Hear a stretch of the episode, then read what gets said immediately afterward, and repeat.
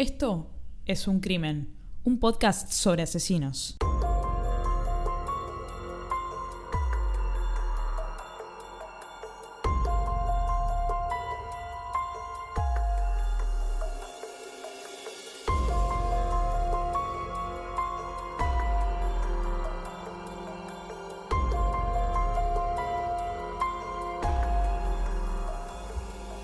Hola a todos, ¿cómo están? Yo soy Ángeles. Y yo soy Anabela. Y esto, aunque usted no lo crea, es un nuevo episodio de Es un crimen. ¿Cómo estás? La verdad, sorprendida de estar acá grabando. ¿Por qué? Y no sé, pensé que este día nunca iba a llegar. Sabía que íbamos a volver, pero ¿cuándo? O sea que estás como alguno de nuestros fans que era... Yo estoy igual que ustedes, ¿eh? Exactamente igual. Yo hasta no ver en mi calendar que vamos a grabar, no sé cuándo, no, no sé cuándo llega ese día. Bueno, la vida está llena de sorpresas y acá estamos. Yo no los iba a defraudar, simplemente no tenía ganas de grabar, no tenía ganas de producir, en realidad no tenía tiempo tampoco. Así que muchas gracias a todos por la paciencia. Muchas gracias, Anabela, por la paciencia. Sí, obvio. Igual a ellos no les importa mucho, ¿eh? El por qué. O sea, realmente lo que quieren es hacer es escuchar el episodio. Sí, hubo gente igual que anduvo preguntando qué pasó. ¿Están bien? ¿Viven? Como verán, si nos están mirando, porque ahora pueden ver el episodio en YouTube. Sí. Hasta mi psicóloga me preguntó si vamos a volver a grabar. Estoy preocupada. Bueno, acá estamos. Es el primer episodio, déjame decir, que grabamos siendo campeones del mundo. Para mí ni más ni menos. A ver, de todos los episodios, posiblemente el más importante. ¿Por qué? Yo no vi a Argentina campeón. Yo tampoco. O sea, nací en el 93, fue el último año en el cual Argentina había ganado la Copa América, hasta la última, ¿no? La reciente que se ganó en Brasil. 2014. Ah, No. no, la. Perdón. Por favor. No, no, pensé que estabas hablando de otra cosa. No, la que ganamos en el Maracaná. Esa fue la primera que yo realmente vi. A ver, no voy a contar los Juegos Olímpicos, que también los disfruté. Pero la que ganamos en el Maracaná fue la primera vez que festejé de verdad Argentina campeón. Y después, ahora Qatar, la verdad, para mí ser campeones, estar grabando, para mí invalida todos los episodios anteriores. Sí, es una experiencia realmente única, se las recomiendo. Eh, lo que se vive, bueno, lo que se vive durante el Mundial es demencial. Por empezar, uno es parte de todas esas cosas completamente sin sentido, como son las cábalas, cosas que uno normalmente en su sano juicio no haría, como deja ese vaso ahí en el mismo lugar que lo pusiste el día que ganamos el partido con Australia o te mato. Si me Sí. permitís, María tenía una cábala muy extraña. Ella hacía lo siguiente. Nosotros íbamos a otro lado a ver los partidos. ¿Qué hacía? Se subía a la camioneta y antes de bajarse se ponía la camiseta. En el auto. Inexplicable. La peor cábala que vi en mi vida, pero... Cábala al fin. No lo hice en el primer partido. Partido que perdimos. Eh, el único partido que perdimos en el Mundial, el partido con Arabia Saudita, el primero. Esa cábala no la hice. Ese partido lo vimos acá, en esta misma mesa, a las 7 de la mañana. Y perdimos. ¿Qué miras para el costado? Está el gatito ahí, ¿no? Está a punto de Sí. ser cagada. Sí. Uh, se subió a la mesa. Esto recuerda los primeros episodios de este podcast eh, con Bruno haciendo quilombo. Bueno, ahora es Frida haciendo quilombo porque Bruno ya es un adulto y no hace nada. Bueno, en fin, es hermoso ser campeones del mundo. El día de la final es una cosa que uno no puede ni no puede hablar de los nervios que tiene y ni les cuento con el partido infartante que tuvimos. Creo que fue uno de los partidos más dementes de las finales De- del mundo. De las mejores finales que yo vi en mi vida. Tampoco vi tantas, ¿eh? pero la verdad, esta, Demente, demencial. impresionante. Eh, y ni les cuento el momento de ganás, salís a la calle, nosotros fuimos a la camioneta, fuimos al obelisco con, los amigos con los que estábamos viendo el partido. Eh, sos amigo de todos ese día. la persona con que menos pensabas chocar un- una mano, gritar, eh, hacer algo, sos amigo de todo el mundo, no hay barreras sociales, económicas, eh, no existen, somos todos amigos. Eh, es hermoso, te lo recomiendo. Yo también, lo disfruté un montón. Y ahora me pasa algo raro que digo, volveré a tener esa sensación de felicidad y de, de, de que sos amigo de todo el país alguna vez, la volveré a, a tener. Mientras no estábamos grabando el- este podcast y mientras estábamos siendo campeones del mundo, y antes también, anduvimos viajando también. eh, Paga bien hacer podcast. no, no paga. Los viajes me los pagan mi trabajo eh, real, no esto. Está bien. Eh, anduvimos por Chile, sé que tenemos muchos fans de Chile, hermoso. Yo estoy para ir mañana, fuimos en auto, cruzamos la cordillera, cruzamos el... eh, hicimos el famoso cruce, digamos, a Chile. Hay muchos cruces, pero a cualquiera que hagas es... Hice el cruce a Chile. Eh, hermoso, divino, regio. Qué nivel, dirán algunos. Mucha gente estará, habrá esperado mucho tiempo por escuchar eso. Y fue un viaje Kenny. Nos quedamos en un hotel Kenny. Todo Sí, Kenny. Sí, sí. Hermoso Santiago de Chile. Hermoso Chile. La pasamos bien. Comimos muy bien. Qué bien que com- Eh, Me tomé todos los todo. pisco sour que podía haber. Sí. Todo. Anduvimos por Uruguay el año pasado, un montón. Yo fui el año pasado como cuatro veces a Uruguay. Iba a contar algunas noticias relevantes del mundo del crimen que pasaron estos últimos días. Estamos grabando este episodio un 6 de febrero, así que un poco para que se sitúen en el tiempo. Eh, días atrás, prisión perpetua para las asesinas del niño Lucio Dupuy, un caso terrible que ya adelanté por las redes sociales que no íbamos a tratar en este podcast, simplemente lo estoy mencionando. Eh, y también hoy, en el día de hoy, prisión perpetua para eh, estos chicos que asesinaron a Fernando Baez Sosa, otro joven, en Villa Gesell. Tremendo el caso, ¿no?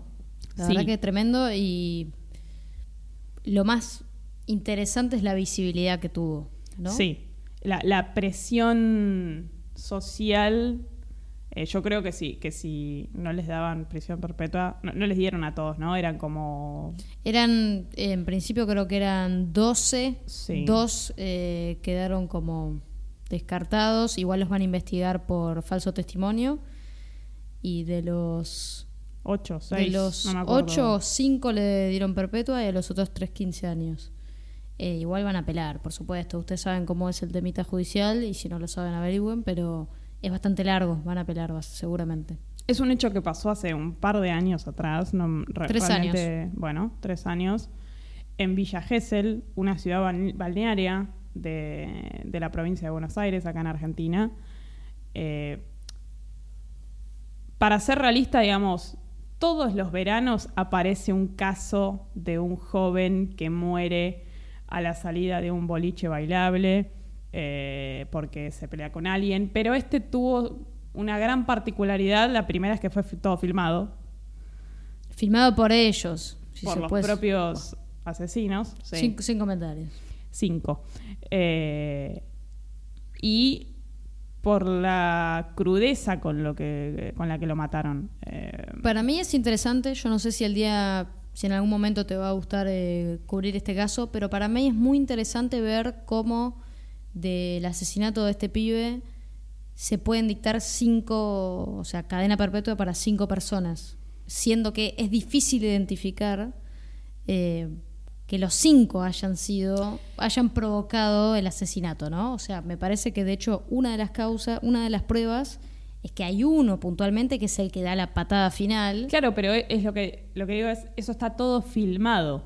Está filmado, pero, pero, me parece que hay que ir y buscar antecedentes de asesinatos en los cuales cinco personas son condenadas por cadena perpetua, digo. Sí, sí, sí, es raro. Es, muy, raro. extraño, es Sí. muy extraño. Y a- acá eh, me gustaría que pudiéramos hablar con un abogado sobre este tema. Bueno, conseguite uno. Dale, Eh, me lo o busco. algún oyente que quiera venir. Un abogado penalista, Bienvenido, ¿eh? Eh, estoy, sí. Bien. Bueno, En una de esas te consigo a Fernando Burlando. no creo que quiera venir a este humilde podcast el señor Fernando Burlando, pero bueno. Eh, Veremos. Bueno, muchos me preguntaban, ¿y de qué va a ser el episodio? ¿Y de qué va a ser el episodio? Antes de eso, este es el episodio número 6 de la cuarta temporada de Es un crimen. Nosotras hace casi exactamente un año grabamos y salió a la luz el episodio número 5. ¿Un año tardamos en volver? Sí, Impresionante. pero voló. O, sea, sí, olvídate. eso Voló. es la fugacidad de la vida. Uno está ocupado. Bien. Bueno, episodio número 6. Vamos a hablar.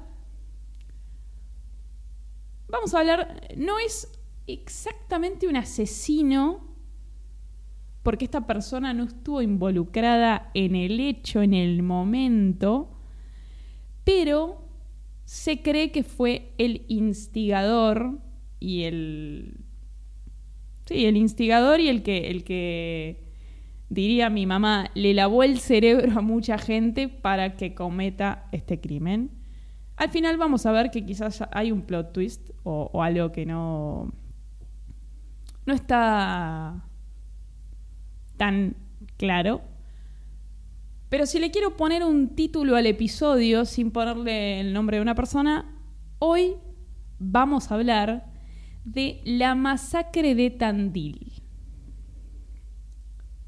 Tandil, que es re tranquilo. Tandil. La ciudad de Tandil es una ciudad en la provincia de Buenos Aires, en la República Argentina, que está al centro-este de la provincia de Buenos Aires. Eh, más o menos, porque soy porteño céntrica, a 400 kilómetros de la ciudad de Buenos Aires. ¿Chequeado? Cerca, sí, chequeado, por supuesto. Todo lo que escuches acá Está bien, está bien. está chequeado. Muy bien. No sé. Bien. Este dato por lo menos está chequeado. Es muy fácil. Entras a Wikipedia. y- Es verdad que se tarda un poquitito más, ¿No? ¿Más que qué? Más que cuatro horas, digo. Acá va la publicidad de Luchemos por la Vida. Buenos Aires, Mar del Plata, dos horas y media. Ahí está. Me arruga la ropa. Nosotros bueno. fuimos a Tandil. ¿Cuánto tardamos? Cinco horas. Yo iba muy despacio. María va tranquila. Igual voy a decir algo. Uno de los peores autos que tuvimos. Un gol.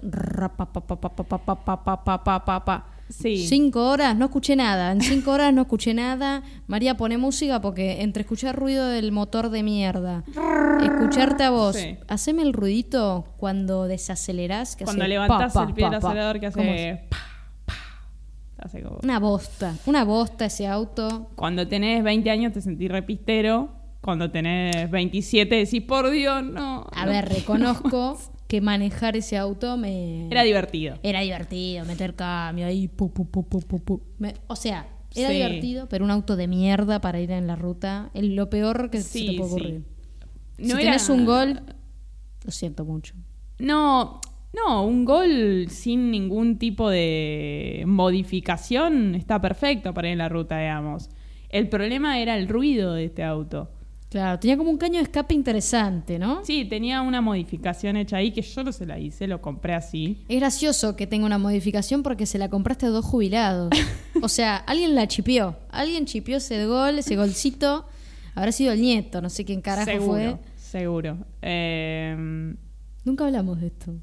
no, pero es una anécdota divertida. Sí, realmente yo no recuerdo una palabra de lo que me dijo Anabela en ese viaje porque no se escuchaba No nada. escuchaba nada. Por un lado, estaba agradecida de haber llegado, ¿viste? Porque quería hablar, normal. ¿Vieron cuando la heladera está haciendo ruido y de repente corta y sentís alivio y a su vez decís, che, me había reacostumbrado a este ruido? Bueno, lo mismo pasó con este auto, porque cuando lo apagabas decías, ah, así era la vida real.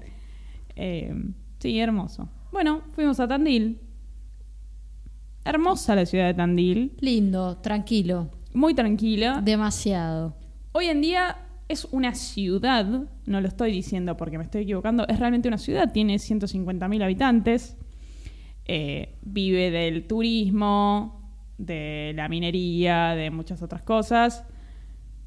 Y este es el momento de la piedra fundamental, la sección de geología de Anabela. Ay, pero no me dijiste nada, no preparé nada.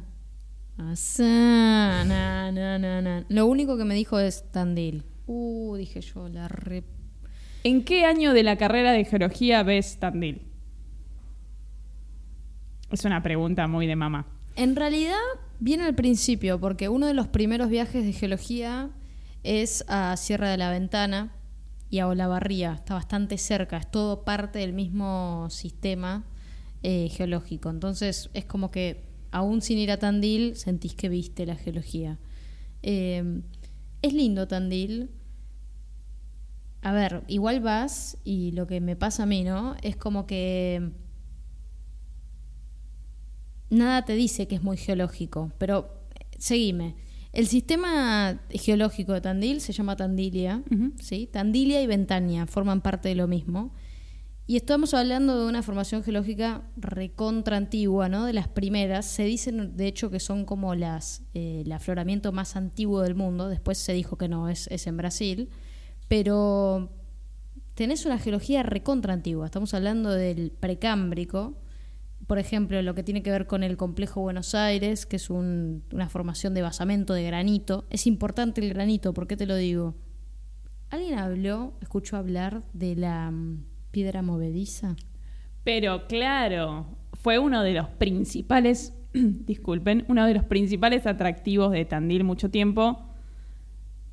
Pero te dejo a vos que, que cuentes. A ver, Nada, para mí un embole igual, ¿eh? La piedra movediza es un embole. Vos llegas ahí y decís, ah, la piedra movediza, qué lindo. Lo que pasó es que hubo mucha erosión, ¿no? Estamos hablando de unas rocas graníticas muy antiguas, se fueron erosionando y en un momento queda como en una especie de eh, montaña, queda desprendido un pedazo de granito, ¿no? En el aire, así como sostenido por una arista, un puntito en el medio de la montaña y se le llama esto la piedra movediza, está como a punto de caerse. De hecho, se cayó. O sea, vos lo que ves hoy de la piedra movediza es una réplica. Alguien fue y puso una réplica ahí te dijo, bueno, sigue siendo la piedra movediza. Aparte, se cayó como, no sé, 1910, 1912, por ahí. A mí no me resulta muy fascinante verlo. Es como más impresionante la foto de la reconstrucción, en realidad. Claro, hoy nosotras cuando fuimos, eh, hoy vas y te encontrás con, una piedra movediza de mentira, como, como representando a la real. La real está en, ahí al pie del, cerro, toda destruida, pero está. Pero me imagino que en su momento era un gran atractivo ver una piedra que estaba apoyada en una superficie muy, muy, muy pequeña. Claro, vos decís, esto en cualquier momento se me cae encima. Pero duró un montón de tiempo, o sea, se supone que eso está ahí desde hace... Estuvo muchísimo tiempo, sí. Y la verdad que, a ver, el sistema de Tandilia es muy interesante, como les digo, eh, forma parte del sistema de Ventania también, y tiene como tres grandes eh, complejos geológicos si les interesa, ¿eh? Acá voy a ir al apunte. Mira, el complejo Buenos Aires, que es paleoproterozoico, eso tiene que ver con un granito, es una roca muy dura. Imagínense, igual todo esto está debajo de la tierra.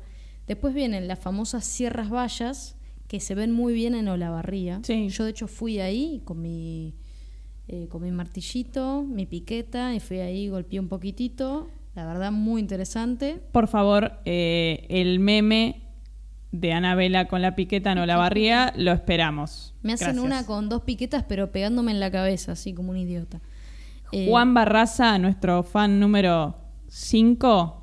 Espero tu meme, Juan. Y después tenemos eh, unas rocas que son las que más se ven ahora, que tienen que ver con la formación Balcarce, son de la edad ordovícica, silúrica. La verdad, todo muy antiguo. Es muy interesante en ese sentido Tandil, porque no das dos mangos por el lugar, o sea, es tranquilo, es lindo, pero decís, ¿cómo va a tener una geología tan antigua? Pero sí, la tiene. Es increíble. O sea, me imagino que vienen de otros países a estudiar este, este lugar por su antigüedad. No, no sé si para tanto. A ver, hay otros lugares más lindos. Lo que pasa es que el afloramiento en sí, lo que florece, no es tan antiguo y no es tan interesante. ¿sí? Claro, lo más antiguo está. Se ve un poquito, se ve un poquito, pero lo que más vas a ver son las sierras vallas. Normales, a ver, normal. Pero algo bueno es un pedacito de geología, ¿no? Un afloramiento de verdad a 400 kilómetros de Buenos Aires. Para un porteño es un montón. Sí. Pensá que yo estudié en la Facultad de Ciencias Exactas, al lado del río, no hay un puto afloramiento. De hecho, el más cercano creo que está en el zoológico de Buenos Aires, hay tipo una piedrita de un metro más o menos, ese es como el afloramiento más cercano. Y después tenés que hacer 400 kilómetros y vas a llegar a la parte de Mar del Plata, vas a ver obviamente los ahí el afloramiento de Mar del Plata, el acantilado, y si no, te vas para Tandil.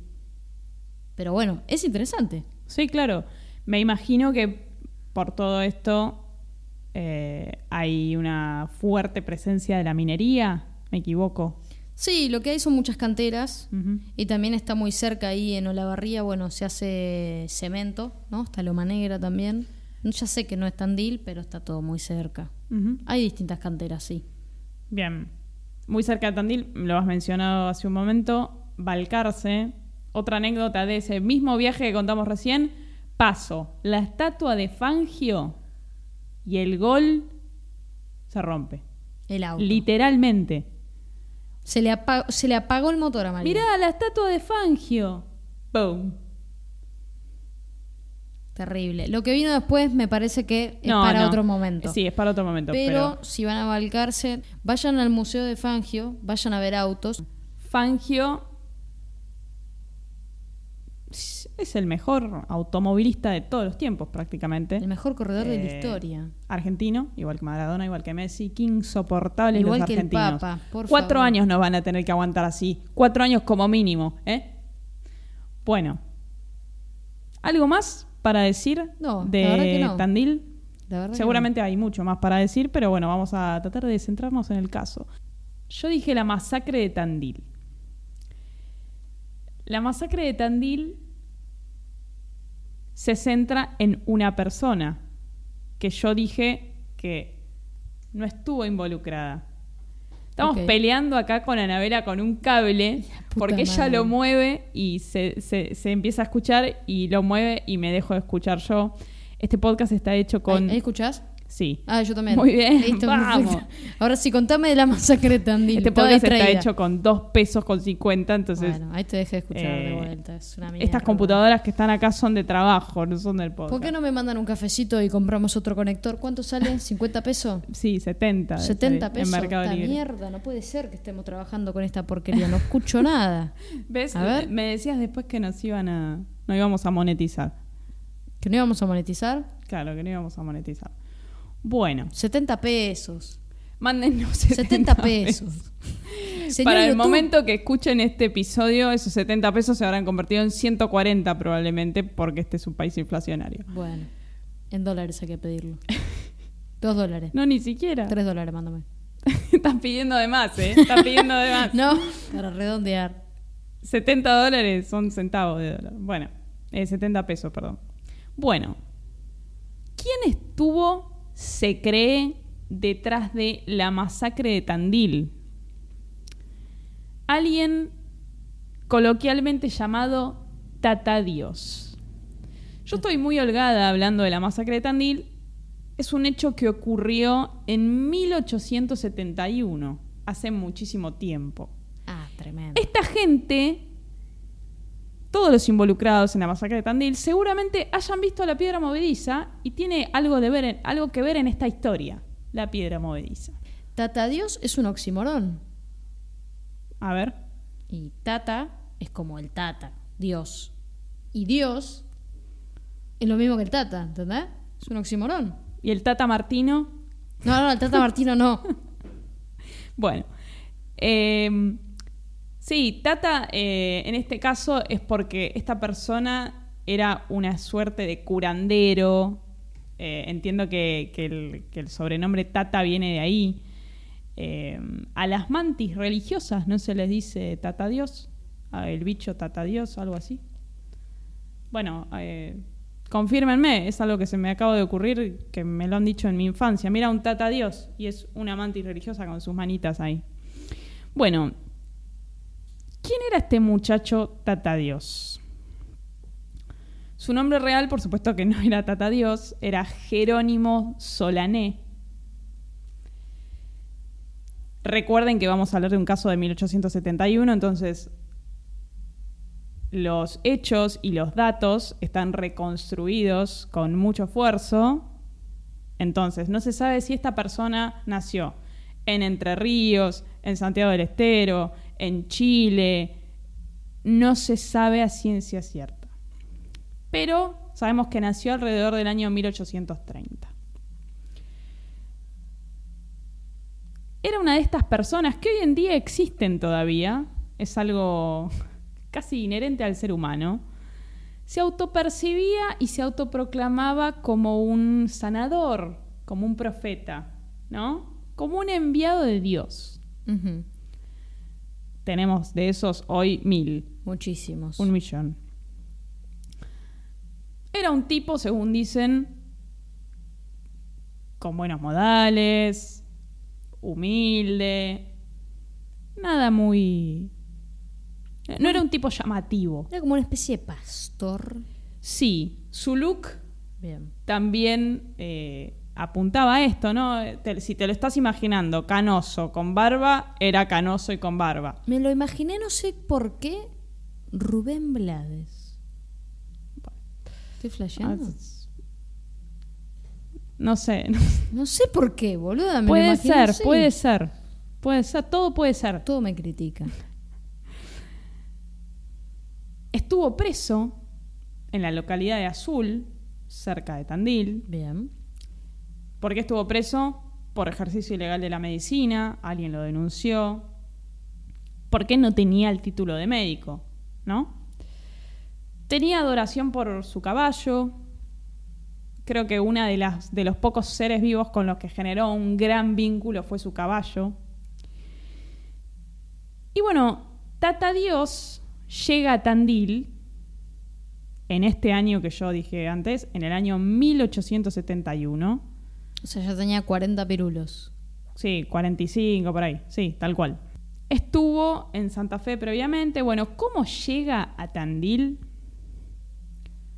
Había un estanciero que tenía una esposa que sufría de intensas e imparables migrañas, dolores de cabeza. Mira, tengo mucho para decir del dolor de cabeza. A ver. Bueno, ustedes saben el origen de la histeria. Y si no lo saben... Este podcast, a partir de este momento, va a durar tres horas y media. Bueno, voy a tratar de acotarlo mínimo. A ver, creo que la histeria tiene mucho que ver, o cuando se hizo el primer diagnóstico, ¿no? o en psicoanálisis sobre la histeria, tenía mucho, estaba muy relacionado con dolores, especialmente migrañas. No sabía. Se dice como que, ¿qué problema tiene? Sufre de histeria. ¿Qué es la histeria? ¿Cómo definirías la histeria? No, sé. no sé, pregúntale a Rolón. Yo no sé la definición de la histeria. Lo que te digo es que tiene mucho que ver con el dolor de cabeza y que muchas personas que sufren de dolor de cabeza sucede que son histéricas. Claro, pero el término histérica está, creo yo, mal usado hoy. Porque si, hay una persona que, que es como indecisa o media hinchabolas, vamos a decirlo, es una histérica, es un histérico. Para, para, coincido. No, no, no, no, no. Coincido. Está mal usado y está deformado. Pero la histeria es real y está muy relacionada con los dolores de cabeza. Así que puede ser que esta mujer sufriera de histeria. Un dato que no le importa a nadie. ¿O sí? No sé. Mira vos, interesante. Bueno, sí. ¿Me hubiesen consultado a mí? Hablaron con Tata Dios. Tata Navela logra curar el dolor de cabeza de esta mujer. Se cree, ¿no? Yo, si me preguntas, no sé, tengo mis dudas. Como diría Anabela, incomprobable. Comprobable.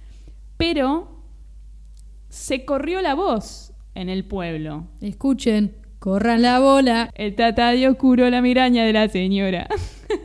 Esto va directo a los shorts la gente en el almacén, la gente en la calle, la gente en la plaza. ¿Vos sabés que el Dios le curó a la señora la migraña? No me digas. Ah, se empezó a correr la bola de verdad. Che, este Dios, posta que cura. Che, le pedimos a Dios que ganemos el próximo mundial. Dale. Así, eh, el, Se hizo como una fama.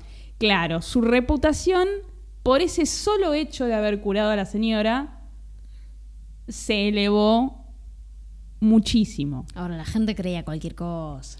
Bueno, estamos en el año 1871. La gente cree cualquier cosa hoy, imagínate en el 1871. Bueno, no, es verdad.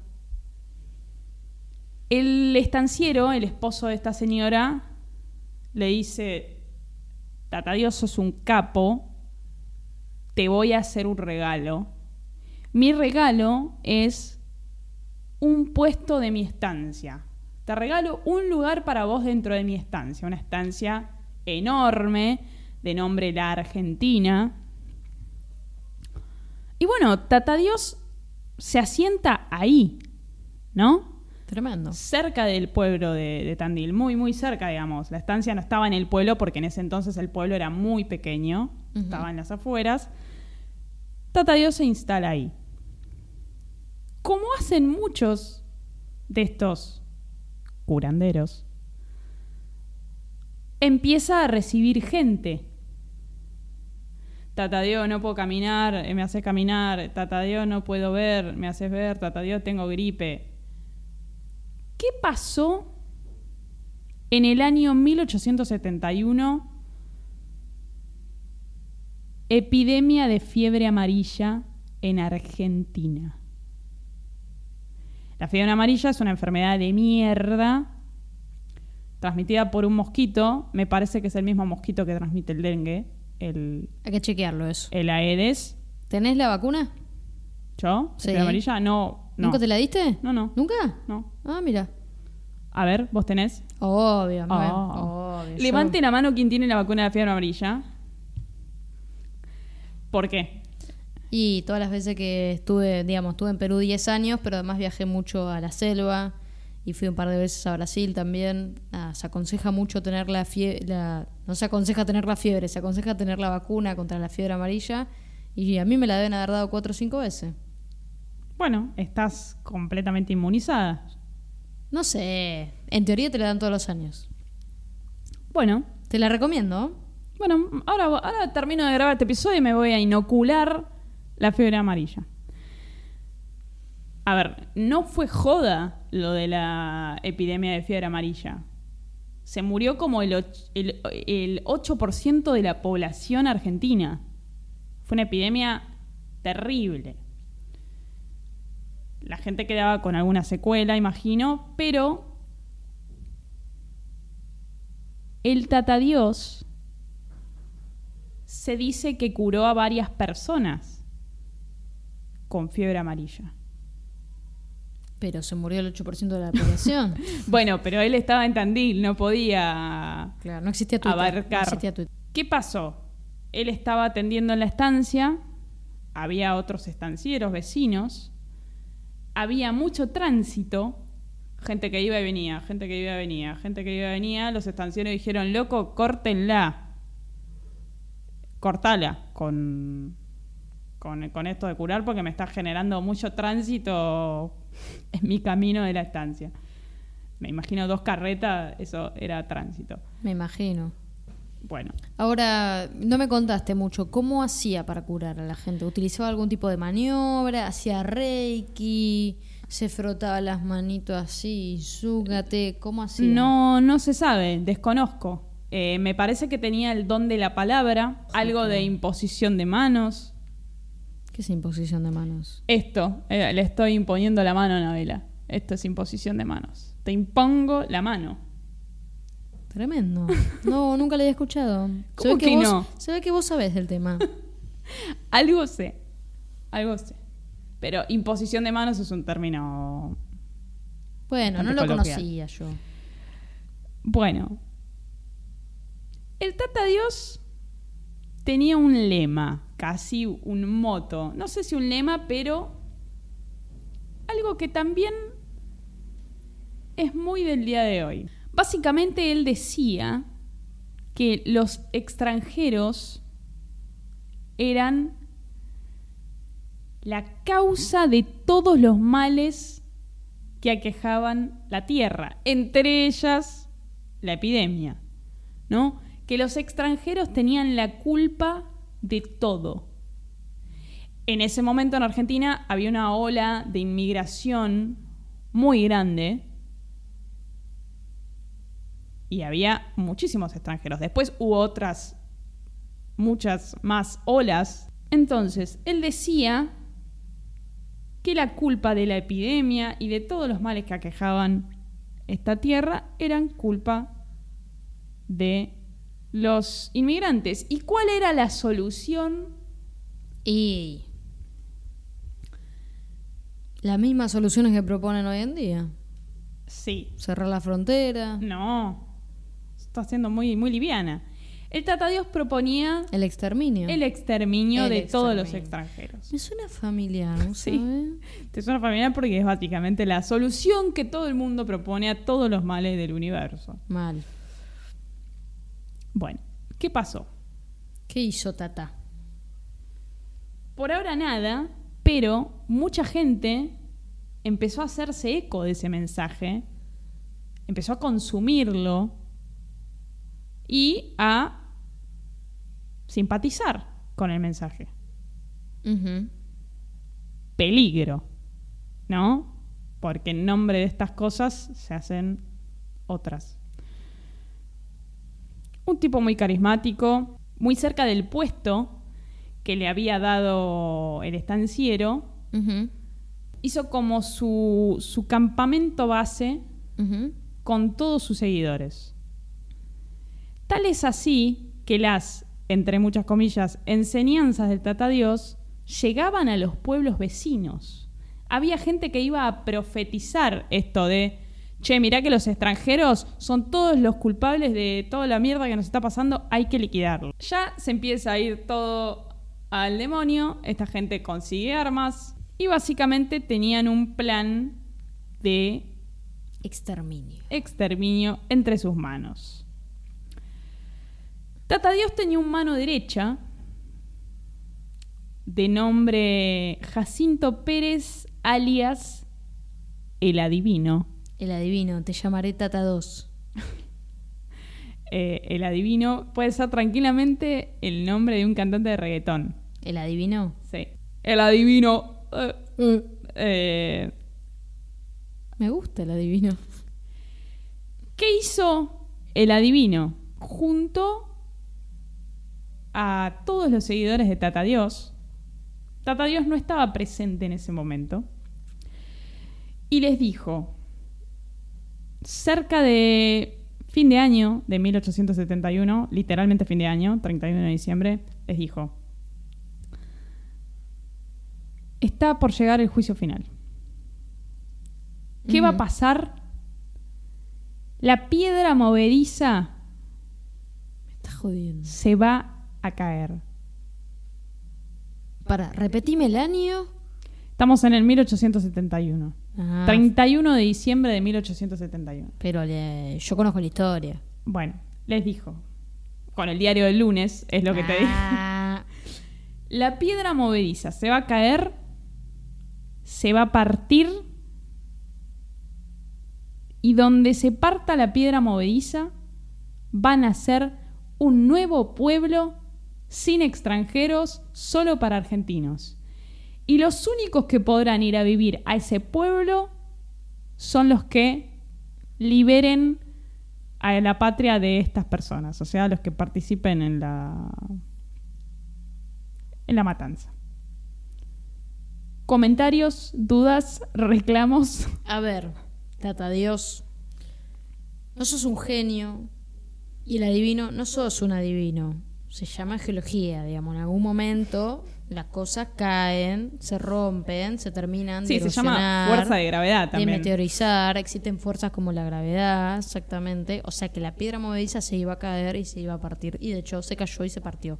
Pero no en un pedazo o en dos pedazos, sino en tres pedazos. Esa es la historia original. Ahora, se partió mucho después, 1912. Ahora, es un buen punto. ¿Nació un pueblo donde cayó la piedra? Yo creo que no. Yo creo que tampoco, porque pusieron una piedra movediza ahí de mentira, ahí. En realidad lo que pasó, acá Frida está por tirar la cámara a la mierda. Uf, no pasó nada. La sacó barata. En realidad lo que pasó, a ver, déjame hacer como un poquito de futurología, es que creció la ciudad de Tandil. Entonces, en realidad no, no estamos hablando de un pueblo nuevo sin extranjeros. De hecho, déjame hacerte este comentario, ¿no? También, todo con el diario del lunes. ¿Vos sabés cuántos famosos nacieron en Tandil? Conozco un par. Contanos, a ver. Mi favorito de los tandilenses, del Potro. Juan Martín del Potro, ganador del US Open, uno de los grandes tenistas de. También Argentina. ganador de la Copa Davis. De la Copa Davis. Mónaco. eh, los Pérez Roldán. Digo, bastantes tenistas. Es la cuna del tenis, le llaman. Y entre otros personajes del deporte que, bueno, no vamos a nombrar en este momento. Y después tenemos un expresidente. Macri. Bueno. ¿Está bien? Ahora Macri es de familia de origen italiana. Es producto también de la inmigración. Claro que sí. Entonces, fíjate, seguramente el Tata le pifiaste, querido, porque al final los inmigrantes siguieron llegando y un día nació Macri. Bueno. ¿Viste qué buena? güey? ¿Lo expliqué bien? o no? divino. Divino.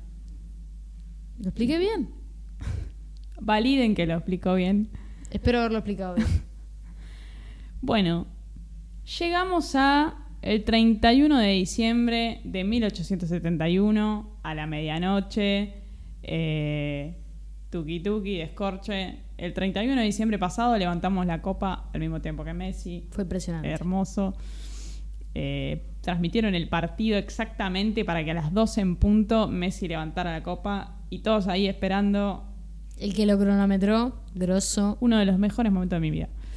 Bueno, Jacinto Pérez, el, El el adivino. adivino, no estaba el 31 de diciembre haciendo algo tan sano como levantar la copa con Messi, sino que Empujó piedra. a todos los seguidores del Tata Dios, que eran aproximadamente 50 los que juntó, y se fueron a caballo hacia Tandil. Recuerden que ellos estaban medio relegados afuerita del pueblo. Sí, sí. Bueno. Cerca de las tres y media de la mañana del primero de enero del año 1872, llegaron a Tandil, recontraarmados, se robaron algunas armas que encontraron por ahí, armas blancas también, sables que encontraron dando vueltas por ahí en algún, en algún museo, en algún edificio, y gritando. Esto lo voy a decir tal cual lo encontré en los 800 lugares porque por algo está reproducido 100 veces igual, gritando viva la patria y muerte a los gringos. A los gringos se les decía a los inmigrantes, eh, es como un, un, digamos, de decir inmigrantes, gringos. Fueron corriendo a la plaza central de Tandil, donde había un montón de gente celebrando el Año Nuevo. Jodones igual, hasta tres y media de la mañana de 1872. tres- Es un montón. Bien. Bueno, primero asesinaron de un sablazo, lo degollaron, a Santiago Inverti, un inmigrante italiano organillero, tocaba el organito, un instrumento. Después siguieron, esto fue un raid. Siguieron, Sí, sí. iban a caballo, o sea, tenían medio de transporte.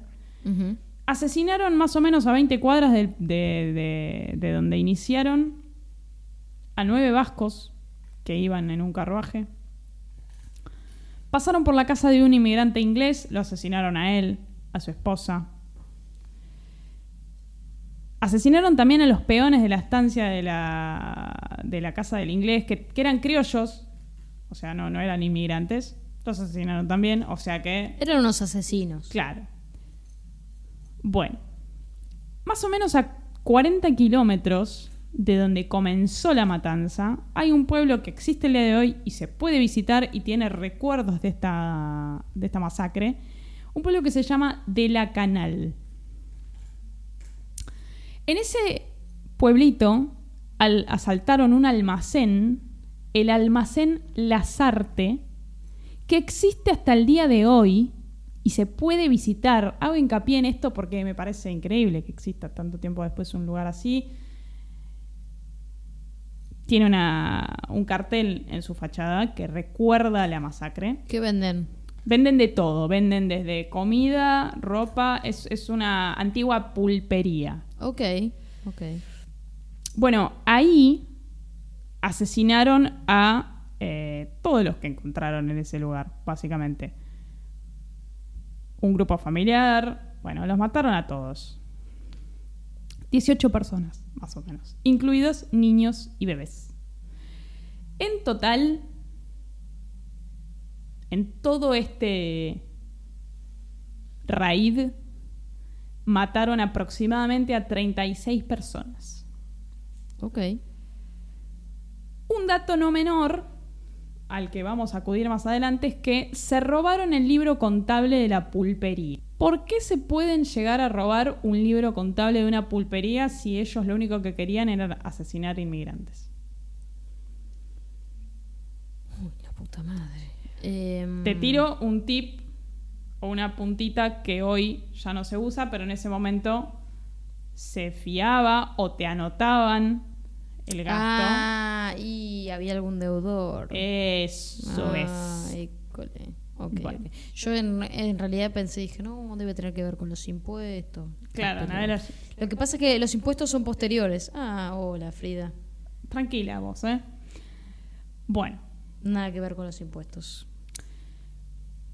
Inmediatamente después que terminaron de asesinar a toda esta gente, y mientras Frida se acicala,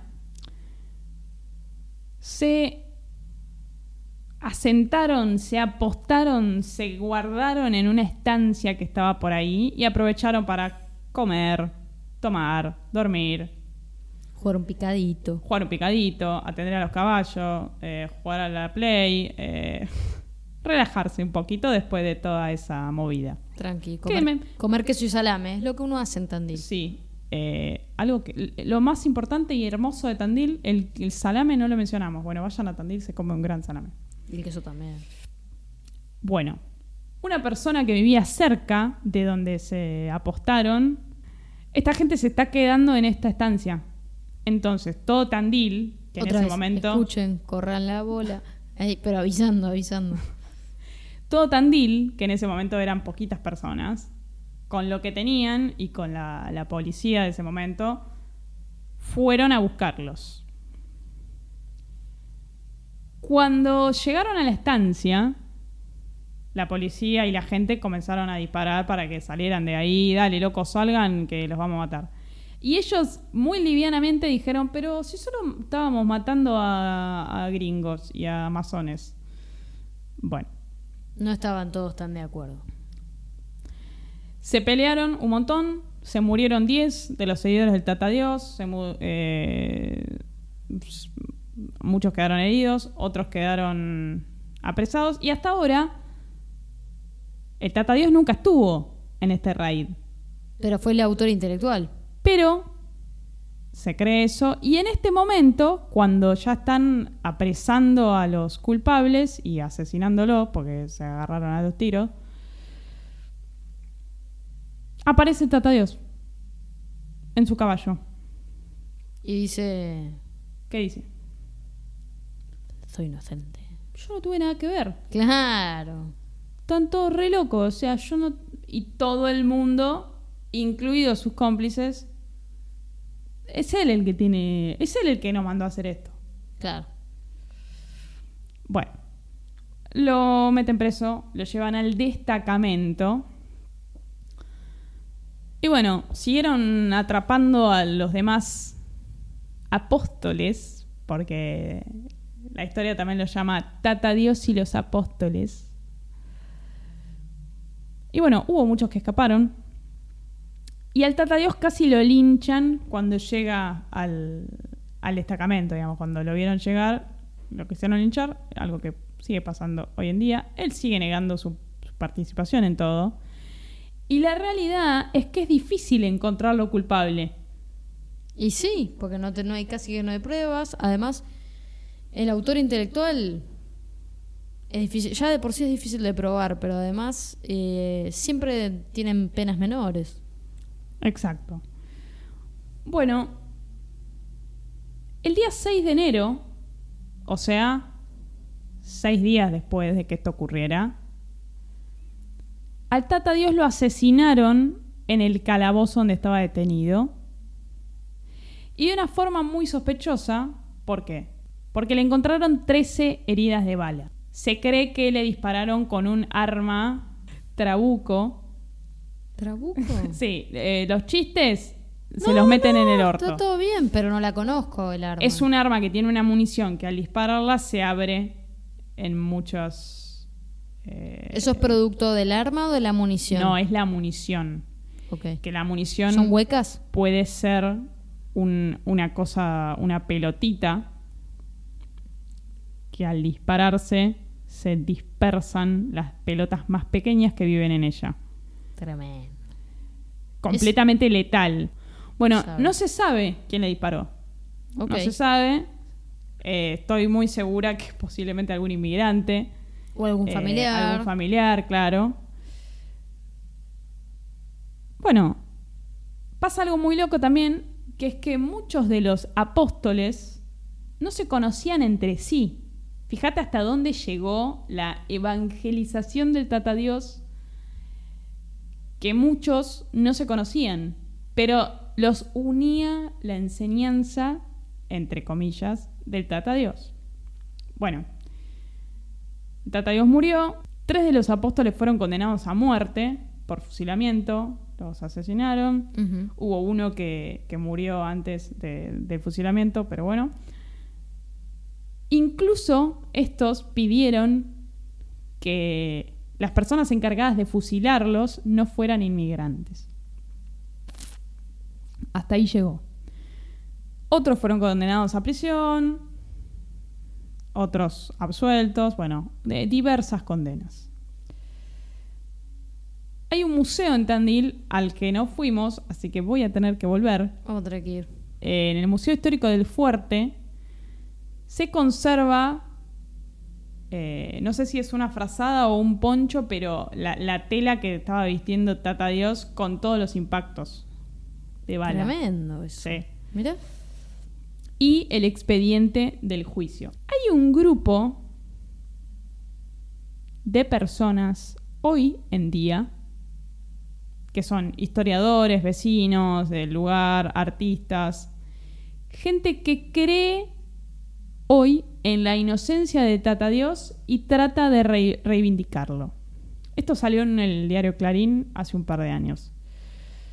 Me cuesta creer eso. Digo, ¿por qué? ¿Qué, qué motivos arrojan? Se encuentran, eh, se llaman Frente Cultural Jerónimo Solané o más corto, La Solané. ¿Y qué dicen? La teoría que ellos tienen, o una de las teorías, o la que expusieron en, en esta nota periodística, es que eh, la masacre fue incitada por terratenientes que le de- debían mucho dinero a Juan Chapar, que es un inmigrante que entiendo era parte del almacén este que mencioné antes. Y con la excusa de eh, los inmigrantes y de que iban de que todos los males del mundo son culpa de los inmigrantes mataron a todo el que se cruzó su paso sobre todo a esta familia que de la cual no dejaron ni uno Suena la, te- verídico. la teoría está sostenida por lo del libro contable no sé qué opinas No, eh, suena muy verídico. Eh, suena muy verídico y te diría que por lo que me acabas de contar tiene más sentido. No, no sé si más sentido, pero creo que puede ser tan real como la historia que vos me contaste. Digo. También me dijiste algo de verdad. A ver, no, te- no hay tantas pruebas de lo de Tata Dios. claro o sea e- en un principio suena descabellado pero bueno ahora están los dos gatos haciendo cagadas Acá está Bruno. Eh, suena descabellado en un principio, pero si lo pensás, decís, bueno, qué sé yo, tampoco había tantas pruebas y, y, y no mucho más, digamos.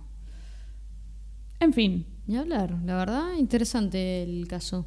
esta fue la masacre de Tandil. En un momento iba a titular el episodio Tatadios, coma, la masacre de Tandil. Pero después de leer eso, ese artículo, que lo pueden encontrar fácilmente en la internet, me lo replanteé y decidí titularlo La masacre de Tandil. Me parece bien. ¿Sabes qué pensaba ahora que me dijiste eso también? ¿Cuántas masacres hubieron en nuestro país? Un montón. Un montón. De a poco las iremos tratando. Sí, ni hablar. Ya hablamos de una. Sí. La masacre de Flores. Exactamente, estaba por decir lo mismo. Bien, me leíste la mente. Bueno, ¿algo más? No, la verdad que no. O sea, yo de Tandil tengo los mejores recuerdos, pero ahora que me contaste todo eso, como que tengo más ganas de volver y investigar. Sí. Bueno, quizás volvamos. Quizás.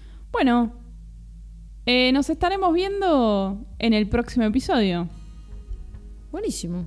Espero que no sea dentro de un año. No, no, No, va a ser dentro de un año. No, no, no. Vos fíjate, yo estoy disponible para grabar cuando quieras. Bueno, hasta el próximo episodio. Hasta el próximo episodio. Hasta el próximo episodio. Escucha nuestros episodios primero en YouTube.